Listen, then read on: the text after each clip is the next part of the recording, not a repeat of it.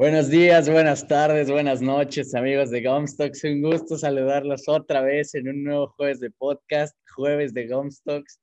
Y hoy los recibimos en lo que es el último capítulo de la segunda temporada. Hace tres meses concluíamos la primera, hoy gracias a ustedes concluimos la segunda. Y hemos trabajado muy duro para traerles las mejores historias y el día de hoy no es la excepción. Hoy estamos con un gran cineasta, déjenme adelantarles, él es el director y, él es director y productor.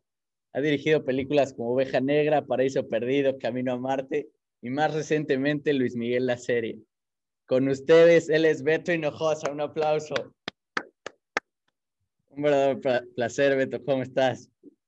Bien, contento, contento de verte y platicar. Este, y nada, pues como padre ver que alguien tan, tan joven es tan entusiasta y tan prendido de estar haciendo cosas padres. No, hombre, muchísimas gracias. Y para allá irnos adentrando luego, luego. Para empezar, siempre me gustaría que, siempre me gusta que cuenten un poco, un poco de ellos. Me gustaría que nos cuentes tú quién es Beto Hinojosa, qué estudió, cómo empieza su historia y su pasión por el cine. Pues mira, yo empecé desde muy chavito, tuve o sea, coincidió como muchas cosas en mi vida fuera del mundo del cine. Soy hijo de un, abogado y de una pintora, este, pero uno de mis vecinos era cineasta y, pues nada, como que me llamaba la atención un poco su trabajo, un poco veía lo que hacía, había a veces filmaciones enfrente de mi casa, era muy niño yo y entonces como que me llamó un poquito la atención y resultó que al paso del tiempo me invitó como a ver ciertos tipos de filmaciones, iba a los sets, conocía ciertos como, pues el mundo del cine más desde un punto de vista como muy ajeno, nada más como que la pura idea de, de, las filmaciones y las películas me llamaba la atención. Y luego ya más grande, como a los 13, 14 años, eh, coincidió que mi papá tenía una oficina donde al lado había una agencia de casting y ahí me, conocían y luego empecé a, vaya, me conocían y ellos empezaron alguna vez, tuvieron un problema con un, un chavito de un comercial, me conocían y me dijeron que si podía ayudarles para hacerlo y me quedé en un comercialito cuando tenía como 13 años y fui de actor y ahí sí ya estuve adentro de un set, pues nada, haciendo nada, prácticamente de figurante como casi de extra, pero me, me, encantó como la experiencia de estar un día en el rodaje. Y ahí como que se me despertó un poquito la, la, la idea de, órale, ¿qué es este mundo? Yo estaba muy chico. Y al mismo tiempo, pues en, en, en, en mi casa como que había una, si no directamente al cine, sí había como una inquietud muy fuerte de estar todo el tiempo en contacto con expresarnos con cuestiones de arte, siempre había, pues había pinturas, libros, o sea, como que siempre estuve muy en contacto con ese lado por el lado de mi familia y cuando empecé a descubrir que había un mundo de posibilidades en una disciplina que como que reúne muchas cosas que era el cine, en el caso mío empecé con publicidad muy, muy, muy clara, como que vi que, vaya, me sentía cómodo en ese espacio, en ese lugar y después la vida como que solita me fue acomodando en lugares. Yo tenía como muy claro que era algo de allá lo que me gustaba, no, no, tanto como director, sino me llamaba mucho más la atención las cámaras, el equipo, las dinámicas de grupo, de cómo sucedían las cosas. Entonces empecé a ver las películas desde otro punto de vista. Y luego lo que fue toda la secundaria y toda la prepa, hice una mini carrera de niño actor, güey. Salí, salí en muchos comerciales y unas cosas de la época, de ahí de los noventas. Y, este, y cuando yo acabé la prepa, pues ya tenía, si no experiencia, sí por lo menos eh, muchos conocidos y amigos, y había pasado muchas horas en sets trabajando desde pues, enfrente de la cámara. Pero generé muchos vínculos con gente de la, de, de la publicidad. Y entonces cuando yo acabé la prepa, no sabía qué quería estudiar eh, pero sí sabía que me encantaba estar en el equipo de cámara. Yo como que si tenía alguna claridad es que quería ser fotógrafo. Entonces me empecé a, pedí, pedí en mi casa que me dieran chance de no entrar a la universidad y que me dieran un, un año por lo menos de explorar cosas y me metí a trabajar en el departamento de cámara de una casa de renta de equipo, de equipo de filmaciones. Y prácticamente ahí fue donde de verdad empezó como mi, mi si no carrera, sí mi, mi, introducción de lleno ya al mundo del cine. Entonces fue un año muy padre porque trabajé en películas, en comerciales, en todo, pero pues literal llevando la cámara, cargándola, cuidándola, reseteándola, limpiándola, cosas muy básicas de un, ni siquiera el encargado de cámara, sino del ayudante del encargado de cámara. Y fue un año muy padre porque pues, conocí a muchísimos directores, a muchos directores de fotografía, aprendí como un poquito mucho las jerarquías dentro de un set. Entonces, cuando yo tenía como 18 años, que ya me había pasado, o sea, me aventé todo ese año, ya decidí que sí quería estudiar una carrera y me metí a estudiar a la Ibero Comunicaciones. Y la verdad que para mí fue una gran experiencia porque exploté todas las posibilidades que te daba la carrera. Cuando las, es una carrera muy ambigua porque comunicaciones es todo y nada al mismo tiempo, ¿no? No, se especifica en mucho. Después ya hay un, un subsistema en la Ibero que a la mitad de la carrera escoges ya algo más específico. Pero desde que entré tenía muy claro que yo quería estar en, los sets, en las películas y en la foto. Y entonces utilicé mucho mi, mi, experiencia anterior a la universidad, en sí todos mis trabajos y todas mis tareas, encaminarlas a lo que quería. Y, y, pues me sirvió mucho, la verdad. Conocí, hice muy buenas relaciones, conocí a mucha gente muy padre, aprendí mucho. Y, creo que lo que ya me acabó funcionando muy bien fue que a la mitad de la carrera eh, decidí meter la mitad de materias y ponerme a trabajar. Entonces, eh, muchos de los, de los directores a los que me contrataban cuando estaba más chavillo de actor, les marcaba y les hablaba porque pues, me hacía su amigo, como que trataba de, de hacer relación con ellos y les pedía chamba de lo que fuera de, de, de runner, de PA, que es asistente de producción, de lo que sea. Coincidió que en esa época eh, yo aprendí a editar en Avid, en los laptops, que apenas era como, tienes que ponerle una llavecita para poder usar el Avid. Y, y aprendí a editar rápido y me, y me agarré una chamba de editor en set, en publicidad, y eso me generó como una beta de trabajo muy grande en la mitad de la carrera. Entonces yo iba con muchos directores y les editaba los comerciales que iban filmando en el set.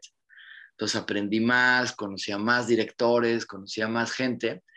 Y, y, yo siempre tenía la inquietud de, de, de, mi vecino. Mi vecino era Fernando Sariñana y Carolina Rivera. Entonces, este, yo siempre tenía como muy claro que quería algo como lo que ellos hacían. Yo quería dedicarme a las películas, tenía como más pues más claro ese camino y entonces me había, había yo vaya, sin ser guionista ni, ni, escritor, tenía como inquietudes de, de, hacer una película o de, hacer un primer proyecto y me di a la tarea de sin saber si lo iba a filmar o no, de escribir una película. Entonces, cuando yo acabé la carrera, una de mis tesis fue presentar un, un guion terminado y este que fue el guion de Oveja Negra con ese guion eh, me gané un par de convocatorias de ciertos festivales. Este, fue la primera vez que me pagaron dinero por escribir. Y no, no pagaron, sino gané dinero, ¿no? De algo que lo veía como lejano, lo veía más como una ilusión, pero de pronto, a los 23, 24 años, estaba viendo que ah, había gente que conectaba, no sé si le gustaba o no, si estaba bien hecho o no ese guion, pero hubo gente que conectó con esa, con esa historia. Y al poquito tiempo de acabar la universidad, prácticamente tenía yo 26 años, eh, me asocié con mi mejor amigo de la universidad y él me produjo mi primera película. Ganamos una, ganamos unos una cosa que ahora existe que se llama Eficine, que son los estímulos fiscales. Metimos la, era muy distinto en el 2006 metimos la película a la convocatoria, nos la aprobaron y la filmé y a partir de ahí mi, prácticamente mi carrera despegó en, en, cuanto al cine.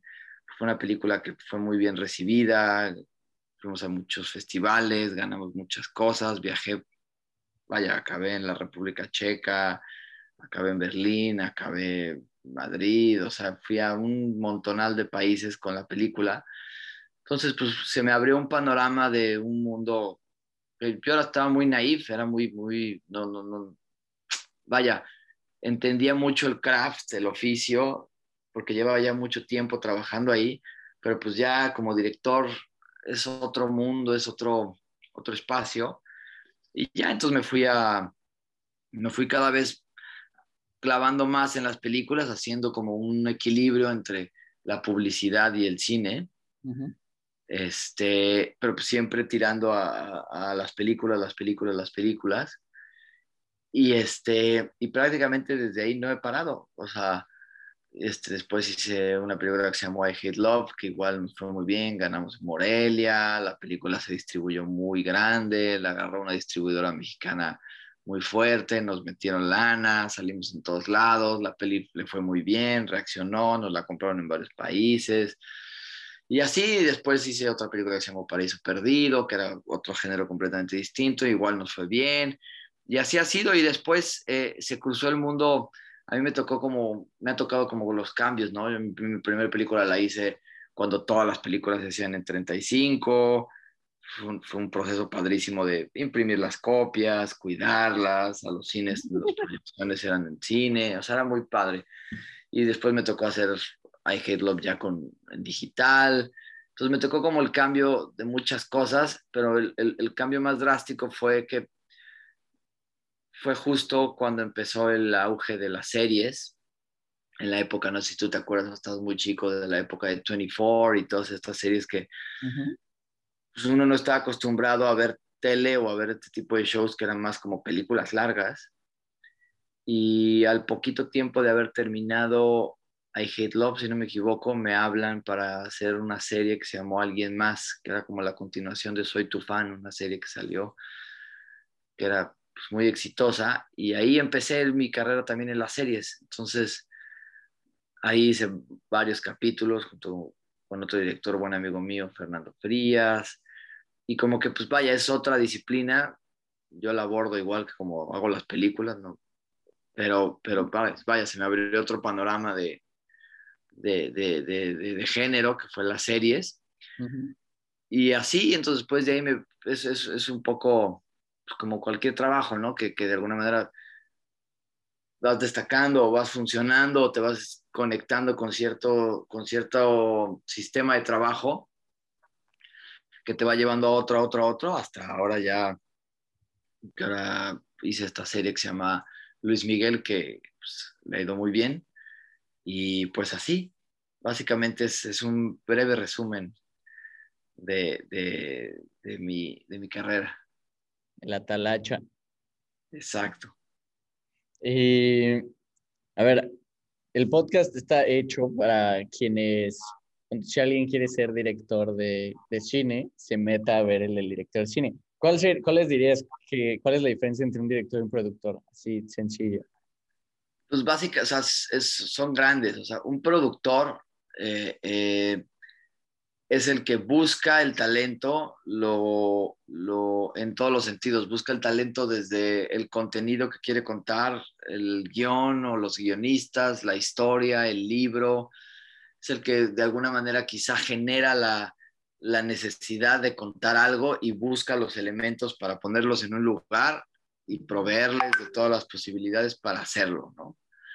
Este, y el director, en su contraparte, es alguien que tiene una voz, un punto de vista sobre las cosas y las quiere exponer con una historia. Y la gente, de alguna manera, busca que conecte con esa voz o con ese punto de vista y se genere una plática y se haga una película, ¿no? Entonces un director de alguna manera es el que ejecuta, el que opera, el que hace la película y un productor es el que le provee de todos los recursos tanto económicos como creativos también o de muchos otros lugares para hacer algo, ¿no? Hay productores de diferentes tipos y directores con diferentes estilos, pero básicamente eso es, ¿no? Un productor eh, eh, busca el talento en un director, en un guionista, sobre una historia, un tema, si conecta, dice, perfecto, hagámoslo, y él hace una estrategia en todos los sentidos, desde cómo hacerla, cómo distribuirla y cómo venderla.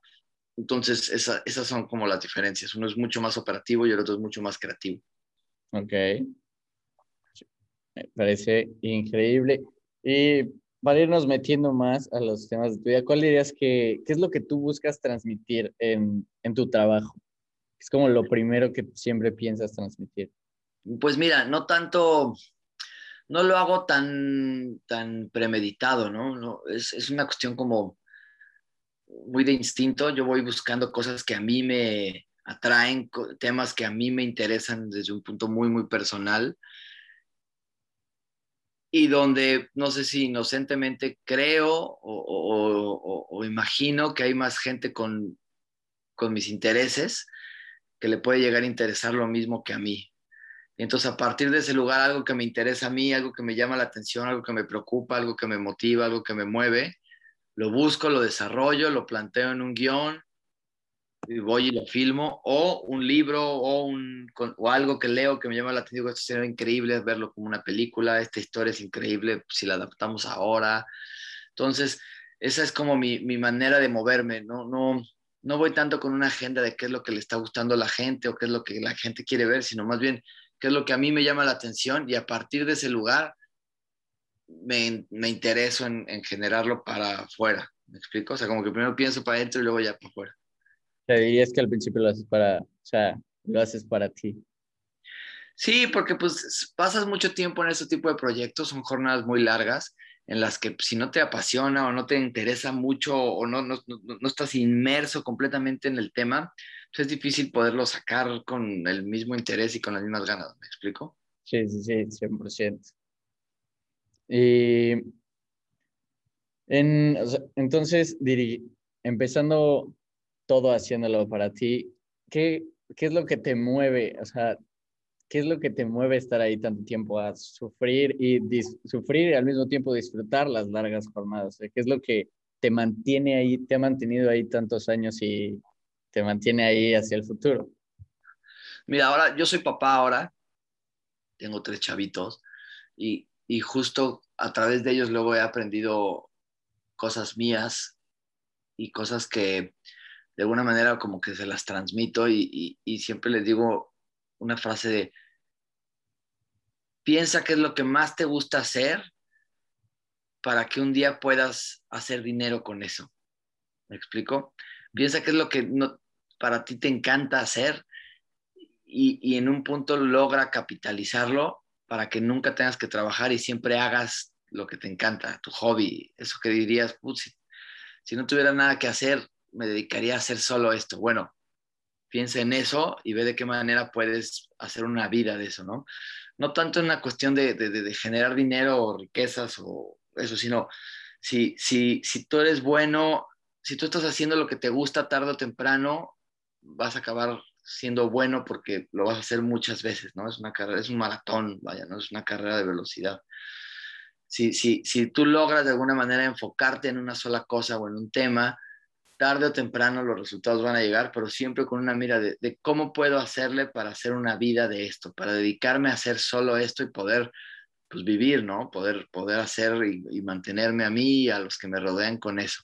Entonces, para mí jamás es un sacrificio estar en una filmación, porque es donde me siento más pleno, ¿no? Es, es donde están todas las cosas, todas las disciplinas que siempre me han gustado, donde me siento libre, donde me siento que es mi, mi, mi, spot, ¿sabes? Mi sweet spot, es donde, donde todo, en un set para mí es donde todo sucede, donde conozco lo que estoy haciendo, sé dónde estoy parado, sé cómo hacer, qué usar, qué no, tengo dudas, pero me aviento a descubrir.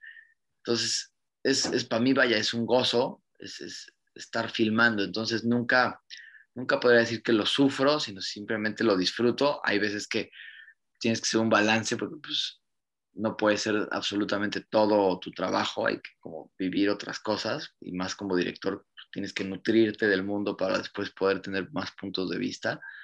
Pero, pero eso, como ver, ver de qué manera, y vaya, yo me acuerdo mucho cuando estaba chavillo que a los 18, 19 años, pues no, no, es bien difícil tener una decisión certera de qué es lo que quieres dedicarte el resto de tu vida, ¿no? Eres muy joven aún, falta mucha experiencia, vivir muchas cosas, pero por lo menos siempre tuve como la inquietud de inclinarme a un lugar donde hubiera las cosas que me llamaban la atención. Siempre estar rodeado de eso, inmerso en eso, investigar, preguntar, ir a ver, siempre estar en ese, en ese, en ese rincón que me llamaba la atención y después ya se fue evolucionando a lo que ahora me dedico, ¿no? Pero pues no divagar, ¿no? El mundo, y más ahora, brinda una serie de posibilidades infinitas. Abres una compu y tienes las puertas del mundo para ver lo que quieras o para ver una estupidez. Entonces, como que creo que de alguna manera parte de una disciplina personal de, de enfocarte y nutrirte de lo que crees o intuyes que te va a servir para algo más, ¿no?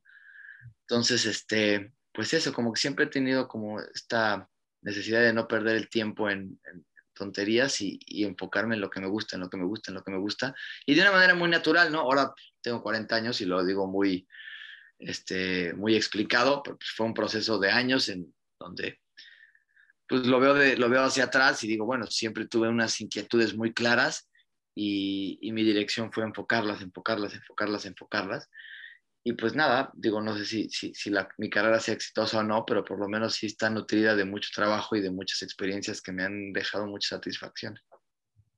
¿Y qué hacías cuando estabas en duelo contigo mismo? De, no sé, si seguir o no seguir, de si tirar la toalla o... Pues fíjate que como que siempre, siempre, se ve raro, pero como que siempre tuve la toalla tirada. O sea, siempre es, es, vaya, mi trabajo es es muy idílico, ¿no? El director de cine que hace películas y es como muy único, ¿no? No, no, no, no, no es que, es que haya directores como abogados, o sea, son pocos, ¿no? Los espacios y... Entonces siempre lo vi como muy lejano, muy difícil de concretarse. Entonces nunca me imaginé o nunca, nunca soñaba con ser el director, sino más bien me preocupaba más en hacer mis cosas y si las veían o no, no me importaba, como que tenía una necesidad de hacer. Y luego solito eso se convirtió en que me volví director, pero no, no, no, no me preocupaba yo tanto en, el, en la meta, en ser ese, sino en generar, generar, yo quiero hacer un video de esto, quiero hacer uno de esto, quiero hacer un corto de esto, quiero escribir algo sobre esto. Y después resultó que esa, esa energía caía en manos de gente que decía, órale, qué padre eso que está haciendo, yo te lo produzco, oh, qué padre eso que y hay que hacer esa película de eso. Y entonces, pum, sucedió. O sea, como que nunca, siempre, siempre lo vi muy lejano y tan difícil de ser que dije, bueno, no me preocupo, voy a preocupar en ser eso, sino voy a trabajar en lo que a mí me toca hoy, que puedo hacer. Tengo una cámara, tengo tres amigos, voy a hacer algo con ellos. Tengo un rancho, tengo una parcela, tengo un caballo, pues voy a hacer algo con eso siempre trabajé con lo que tenía a la mano, sin preocuparme tanto hasta dónde iba a llegar. Y yo creo que esa inocencia, esa, como originalidad o esa genuidad, que era muy genuino, alguien lo conectó, lo agarró y luego pues, lo convirtió en, en, algo más grande, ¿no? Entonces, obviamente, pues, vaya, podría decirte como 20 choros motivacionales de, de, persigue tus sueños, y, pero es más una cuestión de disciplina y de, de enfocarte y no perder el tiempo en cosas. Uno sabe cuando está perdiendo el tiempo en tonterías y cuando está por lo menos nutriéndose de algo. inclinar, inclinarte siempre al lado de esto me va a servir, no sé para qué, pero para algo me va a servir. Y, y, vaya, no tirar la hueva y, y, siempre como enfocarte en cosas que sabes que te generan o te nutren, ¿no? Es bien fácil y luego en la adolescencia más que vaya, también es parte de, ¿no? El ocio y, conocer cosas que a lo mejor no te sirven de nada, pero tener como un balance de pues, la vida se va y es rápida y mientras más, mientras más rápido encuentres tu pasión y tus, y tus objetivos, quizá más pleno pueda ser, ¿no? Si se puede decir que más pleno puede ser, pero creo que el viaje de estar con la inquietud de encontrar algo, de descubrirte en algo, eso es lo más interesante, ¿no? Sí, porque también siento que nunca te acabas de, de descubrir al 100%, o sea, puedes llegar a tener 30, 40, 50, 60 años y encuentras otra cosa que te gusta y chance no la encontrabas hasta los 60 porque nadie la hace hasta que tienes 60. Totalmente, y a lo mejor después te das cuenta al paso del tiempo que el, el, el estar buscando era lo que te movía, ¿sabes? Sí.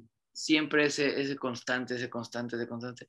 Y una como, mi papá como que siempre me, me, me, me orillaba a unas cosas que ahora lo veo a la distancia y sirve mucho, como no importa que sea lo que estés haciendo, pero conclúyelo, termínalo. Que estudio tal carrera y ya no me gustó. No, güey, acábala y luego estudias otra.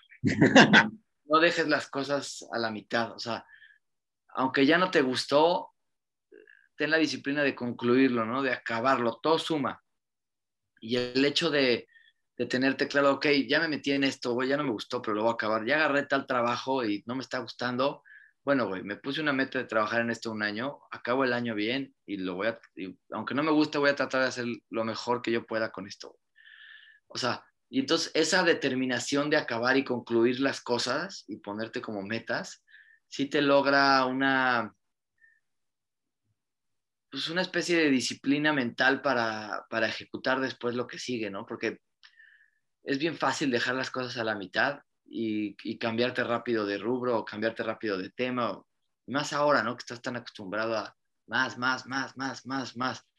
Es, es, es, esa disciplina de sí acabar las cosas, concluir en todos los sentidos, ¿no? En las relaciones, en los proyectos, en el deporte. O sea, si dices, güey, quiero correr un maratón, aunque no lo gane, aunque no llegue tal, pero quiero correr un maratón, pues bueno, güey, entrena y pásate el año entero y corre tu maratón, güey. No sé, es un ejemplo tonto, pero, pero, pero como sí ponerte objetivos y cumplirlos. Sí, sí, tener disciplina para acabarlo. Te iba a preguntar, ¿qué, ¿qué opinas de que tú dices que nunca, o sea, que solo te dedicabas en crear, crear, crear? Y ahorita mucha gente se dedica en crear y luego, luego ya quiere que, o sea, ya quiere que pasen las cosas, que salgan los resultados. ¿Qué opinas de, Pues mira, yo creo que, yo creo que todo, todo es una carrera de constancia. O sea, ahora de alguna manera creo que esta onda del éxito y de, y de, y de, de ver a alguien como que está triunfando, o ese tipo de cosas se vuelve muy efímero, o sea, el Instagram, los, el YouTube, los likes, los followers, los views, es tan efímero, o sea, que, no, vaya, no, no, no entiendo el, el, ahora el valor que se le da a la cantidad de fama por ser visto, aunque sea una estupidez. vuelve a las cosas relevantes cuando no lo son, ¿sabes? Uh -huh. Entonces, mientras más hacia adentro te sientas eh, pleno, más exitoso vas a ser, ¿sabes?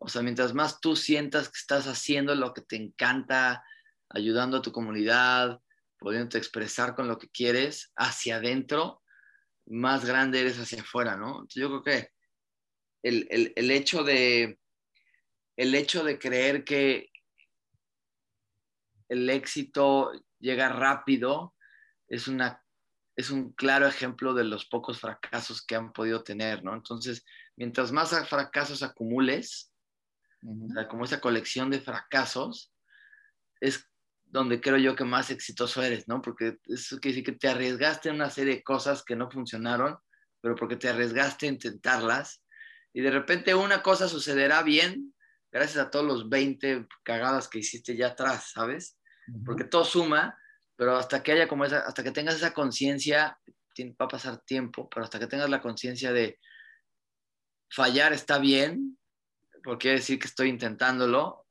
y eso te, te, te, llene, hasta ese momento te das cuenta de que pues, el éxito es muy efímero, ¿no? Muy, muy de momento. Sí, sí, sí.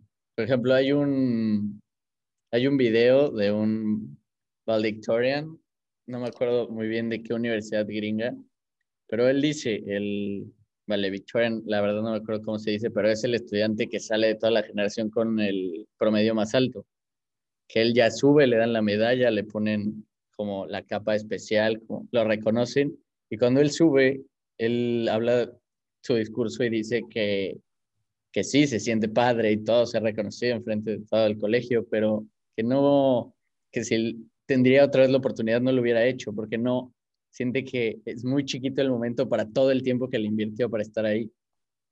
Ya, ya. Entonces, sí, no, y las cosas no vienen fáciles. Mucha gente, especial de mi generación, se desesperan muy rápido cuando lo que dices, tienen que ir juntar fracasos para que en una de esas el tiro, seguir tirándole al centro hasta que una pegue y pues ya.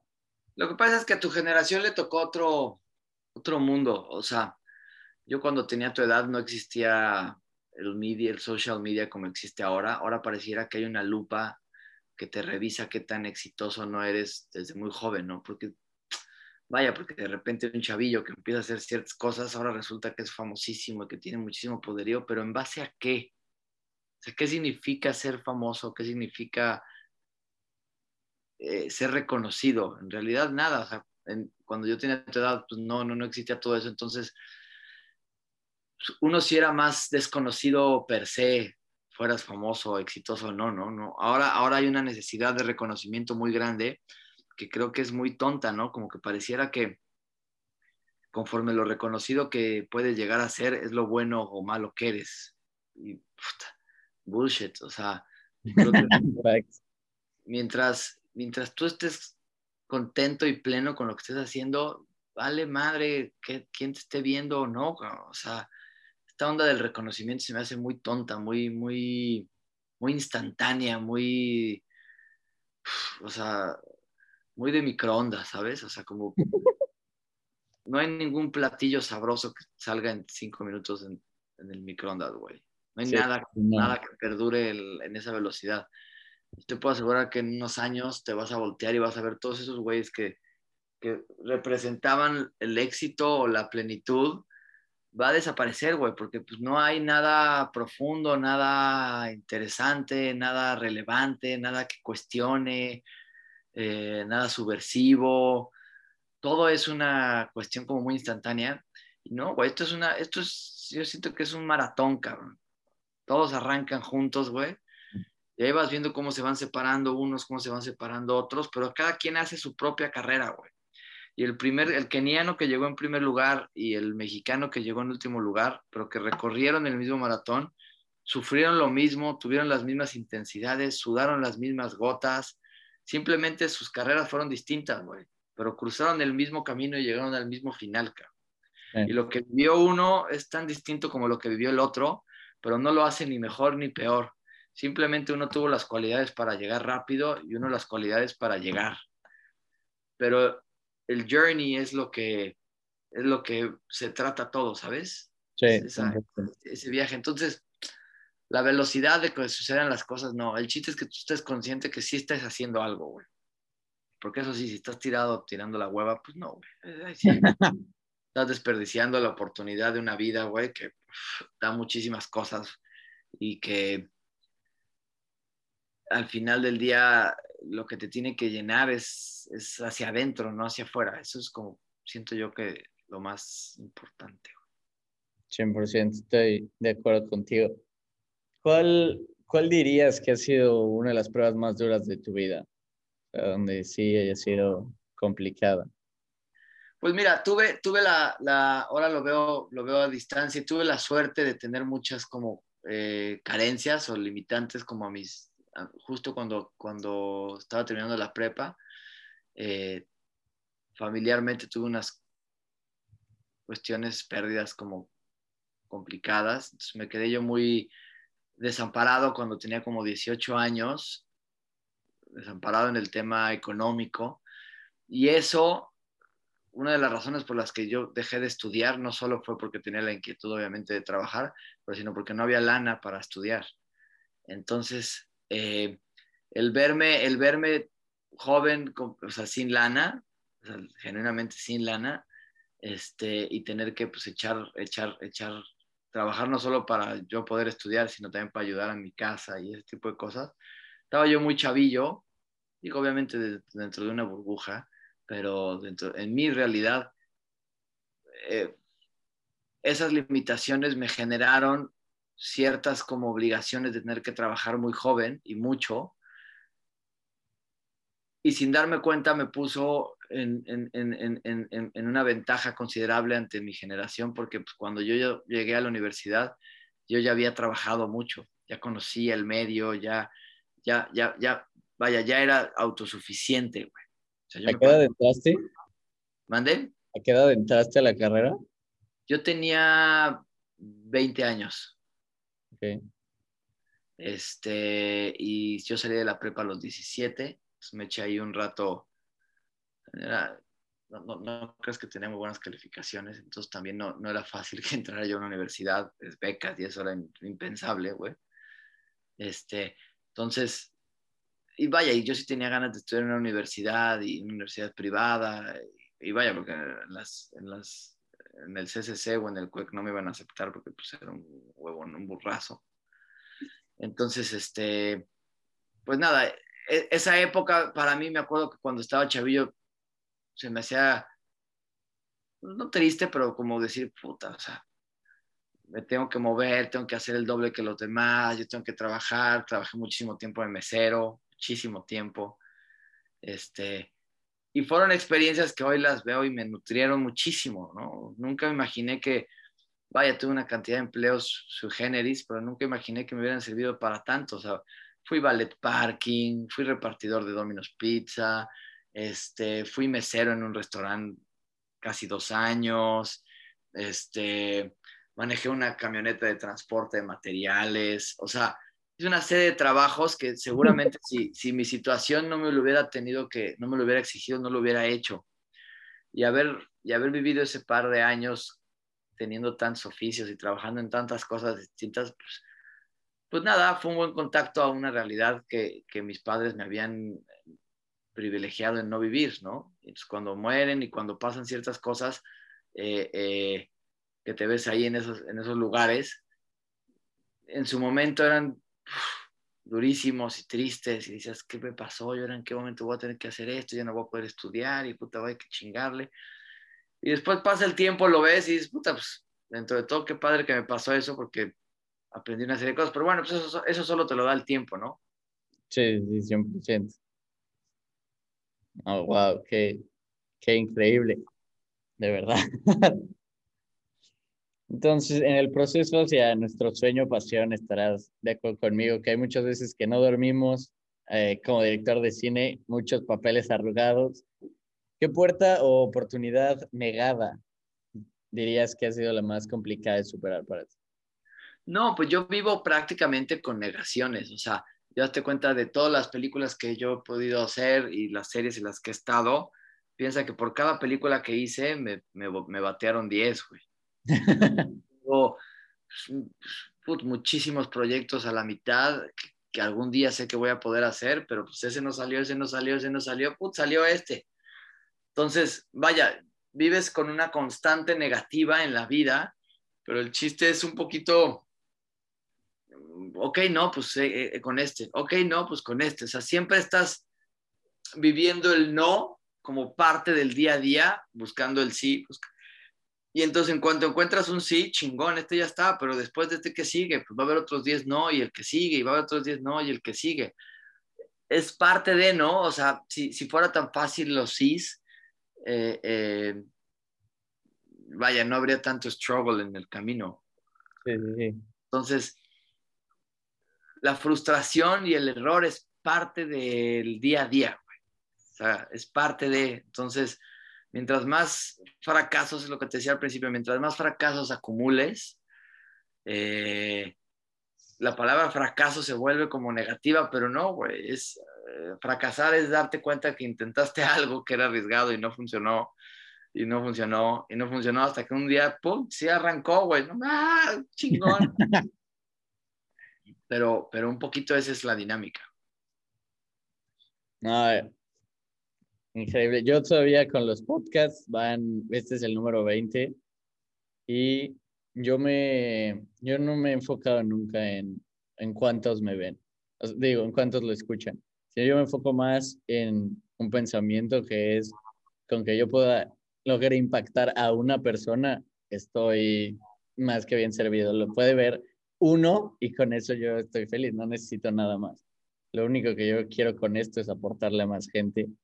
Porque sí, al final, yo siento que, no me acuerdo quién es la frase, pero una frase que yo siempre llevo toda la vida, que es, si no vives para servir, no sirves para vivir. Es muy linda, sí. Sí, Y cuando encuentras en eso una satisfacción interna, se vuelve genuino y lo genuino es lo que la gente acepta y lo quiere ver y lo quiere escuchar y lo quiere sentir. Entonces la, la originalidad, lo genuino, solo puede nacer y vivir cuando alguien le nutre hacia adentro, no hacia afuera, cuando alguien hace algo por sí mismo, sin importar qué tanto alcance va a tener, ¿sabes? Sí, 100%. Sí, entonces por eso cuando, cuando, cuando supe tu podcast, eh, eh, de verdad que me interesa más luego platicar con alguien como tú y, ver qué pasa en una cuestión mucho más sincera y, terrenal y de una charla normal. A lo mejor alguien le cacha, la ve, le gusta y dice, venga, si estos güeyes están haciendo eso, pues yo también puedo. Y que no sea tan distante, ¿no? Tan masiva. Este, al final del día yo creo que la vida se va, eh, la vida se esfuma y, lo único que nos queda es nuestra familia, nuestros, nuestros cercanos y lo que uno hace para sí mismo, ¿no? Sí, 100%. Lo que tú haces para ti mismo es con lo que te quedas. Exacto. Para ya empezar a ir cerrando, para acabar con estas últimas dos preguntas, aquí, si hoy pudieras viajar en el tiempo y darle un consejo a este Beto, ¿qué le dirías? ¿Lo ves? Sí. Nada, que, que, que, tranquilo, que siga igual. y, que, y que balancee un poco el trabajo con, su familia, yo creo. Uno de repente se, se, clava tanto en lo que le gusta que deja de voltear luego por otros lugares. Y cuando volteas luego la gente ya no está, entonces como que es importante siempre, siempre estar volteando a los que siempre van a tu lado para no descuidarlos. 100%. ¿Cuál es el, cuál es algún sueño que quieres lograr? O sea, ¿cuál es una de tus metas? Pues mira, mi sueño es poderme hacerme viejo, güey, y seguir haciendo lo que me gusta, güey. No, no, tengo una meta así de ganar, tener, obtener, sino simplemente poder seguir haciendo lo que me gusta, vivir de esto hasta ser un viejo, güey. Eso, sería un, eso sería un gol para mí. Increíble. ¿Cuál es el... No, ¿cuál ha sido tu mayor logro? ¿Cuál dirías desde tu perspectiva y tu punto de vista para ti? ¿Cuál ha sido tu mayor logro? mi familia, o sea, mis hijos, mi esposa, o sea, a ver, tener mi, mi, mi, tropa unida y, y, y, despertarme en las mañanas y ver a mis hijos y ver a mi esposa. Increíble. Pues bueno, vamos a la última es algún consejo para los jóvenes que nos escuchan que están buscando su misión o cumplir sus sueños, algo que les quieras decir antes de pasar a la parte final. Que lean, lean mucho, lean más horas que las que ven una tablet o una compu. En los libros, en leer, es, se oye mucho cliché, pero te puedo decir que, que gran, si no es que todo lo que, lo que a mí me ha llegado y lo que me ha trascendido ha sido a través de los libros.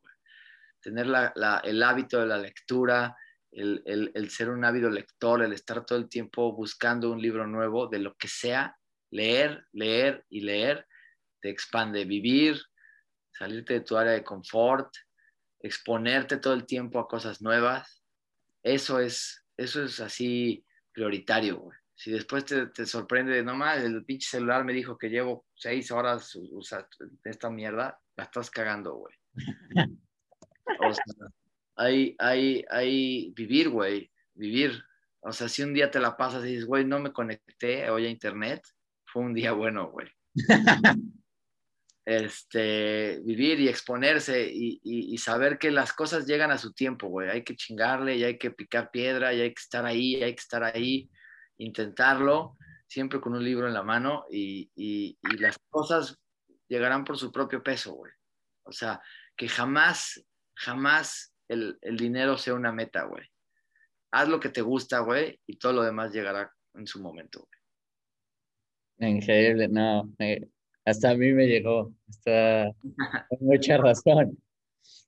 Bueno, para, para finalizar, tenemos dos secciones. Una es preguntas del público. Te voy a hacer dos. Yo pregunto en mi Instagram si alguno, que si alguien tiene alguna pregunta para el siguiente invitado. Eh, una en especial pregunta por Luis Miguel, que por qué se tardan tanto en sacar una nueva temporada. Mm. De entrada, esta es una serie muy atípica, porque es sobre la vida de una persona que aún sigue viva. Entonces, las, las logísticas burocráticas eh, para poder hacerlo es complejo. Las opiniones, las ideas y las situaciones son, eh, pues llevan su tiempo. No se nos cruzó una pandemia, entonces de entrada un año entero estuvo perdido por el, encerrón. Físicamente era imposible filmar. Y dos, eh, pues porque ya la verán, es una serie muy compleja, muy grande, es como haber hecho 10 películas este, al mismo tiempo. Y pues por eso, porque, porque se nos cruzó una pandemia y porque no fue fácil poner a todos los involucrados de acuerdo para poderla sacar otra vez. Bien. Mi hermano pregunta, ¿es ¿algún proyecto fantasioso que alguna vez quieras hacer? Puta, todos, güey. todos, todos los que te puedas imaginar hay, muchas, hay muchos libros que me gustaría poder hacer. Uf, muchísimo. O sea, uno en específico no sé, güey, pero, pero, pero, pero, sí, o sea, poder, poder lograr algunos, algunos, algunos libros ahí que tengo en mente sería como una, una fantasía. Perfecto. Bueno, al final en Gomstocks tenemos un juego que se llama Rapid Fire. Yo te digo yo tengo aquí una lista de palabras, podemos y tú me dices lo primero que te, se te venga a la cabeza, puede ser lo que sea, puede estar relacionado o no, no importa. Y nosotros tenemos un leaderboard con todos los invitados de la primera y la segunda temporada. El récord me parece 18. Y, o sea, básicamente yo te digo, no sé, un ejemplo, Instagram, y tú me dices lo primero que piensas. Ok, tienes un minuto y el tiempo empieza cuando te diga la primera palabra. A la madre, a ver. ¿Listo? A ver. Publicidad.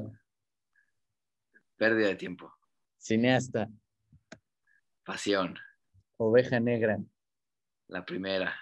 Familia. Todo. Cámara. Mi novia. Cine.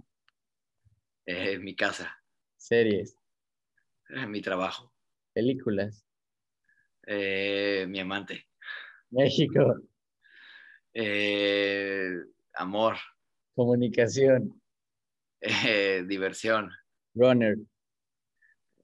trabajo. Productor. Mis jefes. Leer. la vida. Luis Miguel. este, música. Luis Gerardo Méndez. Mi compadre. Hijos.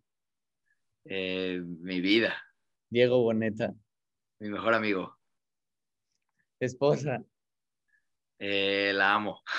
Cintas. ¿Cuál? Cintas. Eh, cinta negra, güey, no sé. Bien, se acabó.